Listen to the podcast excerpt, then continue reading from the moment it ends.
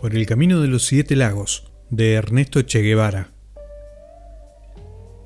Decidimos ir a Bariloche por la ruta denominada de los siete lagos, pues este es el número de ellos que bordea antes de llegar a la ciudad, y siempre, con el paso tranquilo de la poderosa, hicimos los primeros kilómetros sin tener otro disgusto que accidentes mecánicos de menor importancia hasta que, acosados por la noche, hicimos el viejo cuento del farol roto en una caída para dormir en la casita del caminero. Rebusque útil porque el frío se sintió esa noche con inusitada aspereza. Tan fuerte era el tornillo que pronto cayó un visitante a pedir alguna manta prestada porque él y su mujer acampaban en la orilla del lago y se estaban helando. Fuimos a tomar unos mates en compañía de la estoica pareja que, en una carpa de montaña y con el escaso bagaje que cupiera en sus mochilas, vivían en los lagos desde un tiempo atrás. Nos acomplejaron. Reiniciamos la marcha bordeando lagos de diferente tamaño, rodeados de bosques antiquísimos. El perfume de la naturaleza nos acariciaba las fosas nasales, pero ocurre un hecho curioso. Se produce un empalagamiento del lago y bosque y casita solitaria con jardín cuidado. La mirada superficial tendida sobre el paisaje capta apenas su uniformidad aburrida sin llegar a ahondar en el espíritu mismo del monte, para lo cual se necesita estar varios días en el lugar. Al final, llegamos a la punta norte del lago Nahuel Huapi y dormimos en su orilla, contentos y ahitos después del asado enorme que habíamos consumido.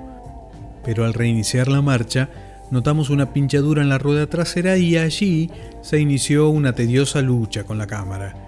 Cada vez que emparchábamos mordíamos en otro lado la goma, hasta acabar los parches y obligarnos a esperar a la noche en el sitio en que amaneciéramos. Un casero austríaco que había sido corredor de motos en su juventud, luchando entre sus deseos de ayudar a colegas en desgracia y su miedo a la patrona, nos dio albergue en un galpón abandonado. En su media lengua nos contó que por la región había un tigre chileno.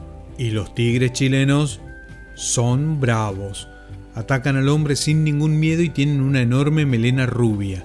Cuando fuimos a cerrar la puerta, nos encontramos que solo la parte inferior cerraba, era como un box de caballos. El revólver fue puesto a mi cabecera por si el tigre chileno, cuya sombra ocupaba nuestros cerebros, decidía hacernos una intempestiva visita de medianoche. Estaba clareando ya cuando me despertó el ruido de unas garras que arañaban la puerta. Alberto, a mi lado, era todo silencio aprensivo. Yo tenía la mano crispada sobre el revólver gatillado mientras dos ojos fosforescentes me miraban, recortados en las sombras de los árboles, como impulsado por un resorte felino, se lanzaron hacia adelante mientras el bulto negro del cuerpo se escurría sobre la puerta.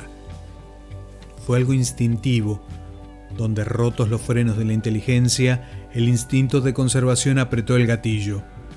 El trueno golpeó un momento contra las paredes y encontró el agujero para irse rebotando entre los árboles. El austríaco venía gritando con una linterna encendida llamándonos desesperadamente, pero nuestro silencio tímido sabía su razón de ser y adivinaba ya los gritos estertorios del casero y los histéricos gemidos de su mujer echada sobre el cadáver de Bobby, perro antipático y gruñón. Alberto fue a Angostura para arreglar la cubierta y yo debía pasar la noche al raso ya que él no volvía y me era imposible pedir albergue en la casa donde éramos asesinos. Un caminero me lo dio cerca de la moto y me acosté en la cocina con un amigo suyo.